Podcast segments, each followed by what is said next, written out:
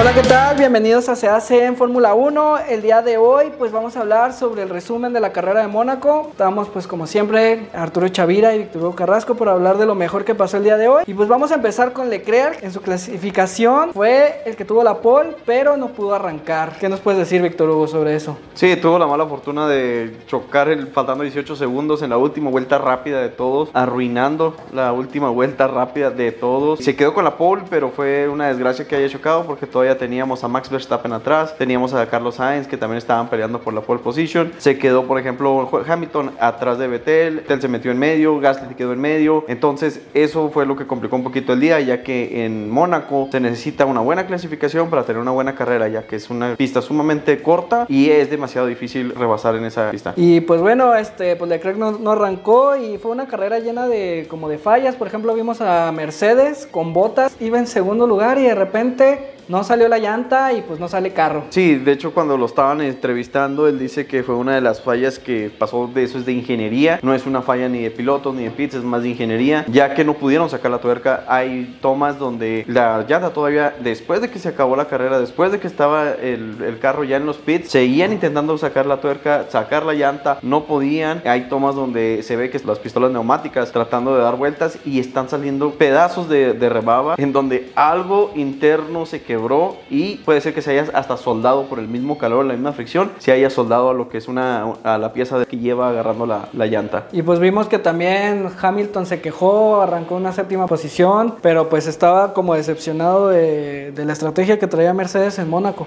Sí, después de haber demostrado que Mercedes tiene una buena estrategia en carreras anteriores, en esta le falló la estrategia. ¿Cuál fue el problema? Metió a Hamilton muy pronto, Hamilton fue el, fue el que puso la, la, la marca para poder entrar todos en los pits, pero lo hizo demasiado temprano. Todavía tenían vueltas rápidas con las llantas blandas. Eso significa que todavía iban demasiado rápido. Cuando le pusieron las llantas duras a Hamilton, quiso salir a la velocidad. Tardó como tres vueltas en calentar las llantas. Eso le dio la pauta a que no pudiera pasar a Gasly, a que quedara en séptimo, a que Vettel y Checo Pérez pudieran rebasarlo en la parada de pits. Cuando ellos alargaron todavía cinco o seis vueltas más la, las llantas. Y eso les dio la posibilidad de avanzar y rebasar en la salida de pits a Hamilton. Y pues bueno, hablando de Checo Pérez, pues tuvo una salida en noveno lugar, pero remontó hasta el cuarto lugar, en, como nos comentabas, en una buena, un buen trabajo por el equipo de Red Bull en, en, la estrategia, que ahora no fue lo que les falló, y que estuvo detrás de Lando Norris peleando un tercer puesto, ya todos los mexicanos estábamos listos para sacar para el podio, pero pues bueno, eh, nos quedamos pendientes en Mónaco, ¿qué opinas de Checo? Sí, de hecho Red Bull hizo un gran trabajo el día de hoy, eh, la estrategia le funcionó, mantuvo la calma, no se precipitó,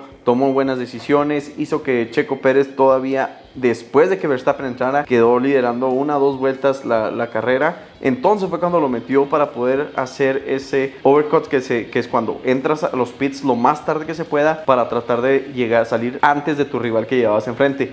En este caso era Vettel, le cumplieron la parada de pits, salió enfrente de Vettel. Entonces Red Bull tuvo una muy buena estrategia, dejando en muy buena posición a Checo Pérez. Y en las últimas vueltas, faltando alrededor de cinco vueltas, le dio pelea a Norris, lo presionó, quiso sacar esa parte de, juventud de Norris para que se equivocara, lo cual hemos visto en Mónaco, que es muy sencillo. Después de 78 vueltas, de, viendo lo mismo y viendo lo mismo y viendo lo mismo, se pueden tener esos errores. A la parte final de la, de la carrera siempre son esos errores los que buscan los pilotos para poder rebasar. Checo Pérez lo buscó, estuvo creo a .6 segundos de Norris y lo intentó, lo presionó, le buscó, Norris mantuvo la calma, lo soportó la, la, presión que tenía y queda en un merecido tercer lugar para mí. Y pues bueno, hablando de Lando Norris, ahorita queda en tercer lugar y va en tercer lugar en, en la etapa pues, del Mundial de la Fórmula 1. Y pues es un, un, corredor que McLaren está ahorita fascinado por su juventud, por todo lo que está haciendo. Es uno de los pilotos más carismáticos, todos los pilotos pues no tienen problemas con él, es demasiado pues, buena persona, se podría decir. Y pues para nosotros ahorita Norris es como uno de los pues candidatos a un futuro de la Fórmula 1 ser uno de los mejores pilotos de este deporte. Sí, de hecho en el podium que se vio el día de hoy se podría decir que ese es el podium que se va a ver en un futuro. Eh, ellos son los tres futuros candidatos a pelear lo que es el, el campeonato de la Fórmula 1 una vez que Hamilton se retire.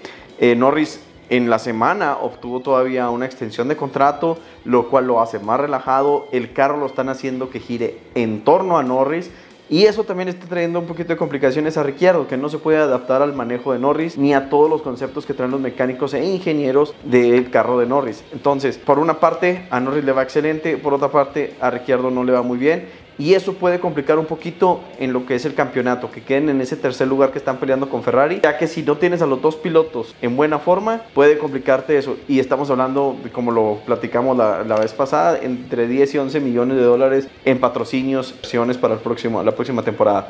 Entonces, Norris está haciendo un excelente trabajo, McLaren sigue fuerte, pero trae muy pegadito a Ferrari atrás de él y los dos carros de Ferrari están demostrando que son buenos pilotos y se están acostumbrando a los carros. Igual que a Checo, parece ser que está agarrando confianza, esperemos verlo más, más competitivo, pero Norris un gran candidato. Y pues bueno, resultados finales, Max Verstappen, nuevo primer lugar a nivel pues global con 105 puntos, Lewis Hamilton 101 y pues tercero Lando Norris. Y en la etapa de constructores tenemos que Red Bull va un punto arriba, 149 puntos, Mercedes 148 y McLaren 80.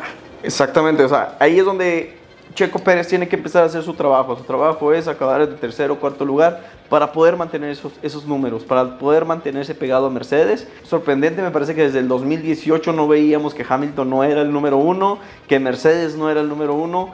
Entonces, esto era lo que se esperaba, que Red Bull le diera pelea y que en esos pequeños errores que tiene Mercedes, son pocos, casi ninguno en toda la temporada. Eso es donde ellos tienen que aprovechar. Y tienen que aprovechar los dos pilotos para poder separarse un poquito de Hamilton o de Bottas.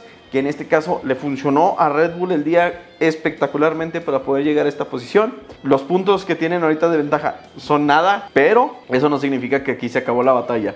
Vamos a ver una guerra mucho más, más, más, más intensa entre Hamilton y Verstappen y esperemos y se pueda dar esa batalla que todos queremos ver entre Bottas y Pérez para poder tener esa competencia que queremos ver en la Fórmula 1, ya que el tercero y el cuarto lugar en constructores, que son McLaren y Ferrari, se están dando con todo y queremos ver que Red Bull y Mercedes se sigan dando con todo. Pues bueno, hasta aquí el resumen de la carrera del día de hoy. Este, esperamos sus comentarios. Eh, pues les pedimos que sigan pues, nuestras transmisiones, que obviamente ahorita todavía son por eh, finalizando carrera, pero pues esperemos tener más. Eh, les agradecemos que nos sigan en Se hacen en Instagram, en Facebook y también en Spotify.